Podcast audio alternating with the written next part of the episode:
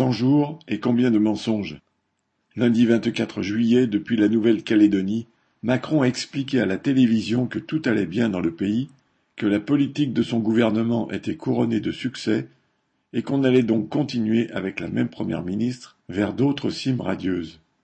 En cent jours, selon le président, le chômage a reculé, les prix ont été contenus, la transition énergétique est désormais entamée,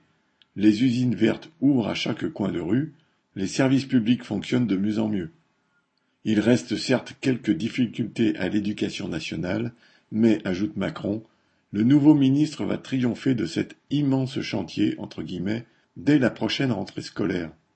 Personne ne peut croire à ces mensonges, ni lui, ni les journalistes chargés de l'interroger ou de commenter ses propos, ni surtout les travailleurs qui sont aux premières loges pour constater la dégradation des conditions de vie dans les quartiers populaires. À ce propos, Macron, sans un mot évidemment pour le jeune de Nanterre,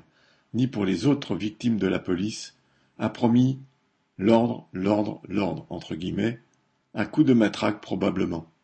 Il a accusé une fois de plus les familles populaires de n'avoir pas d'autorité sur leurs enfants et évoqué à demi-mot des mesures de rétorsion à leur encontre. En résumé, le président a bien agi et tout le mal viendrait de ces mères célibataires qui prennent le premier bus pour aller faire des ménages au lieu de tenir leurs gosses.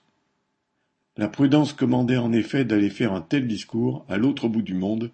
plutôt que seul au milieu d'une cité, à Nanterre ou ailleurs. Paul Gallois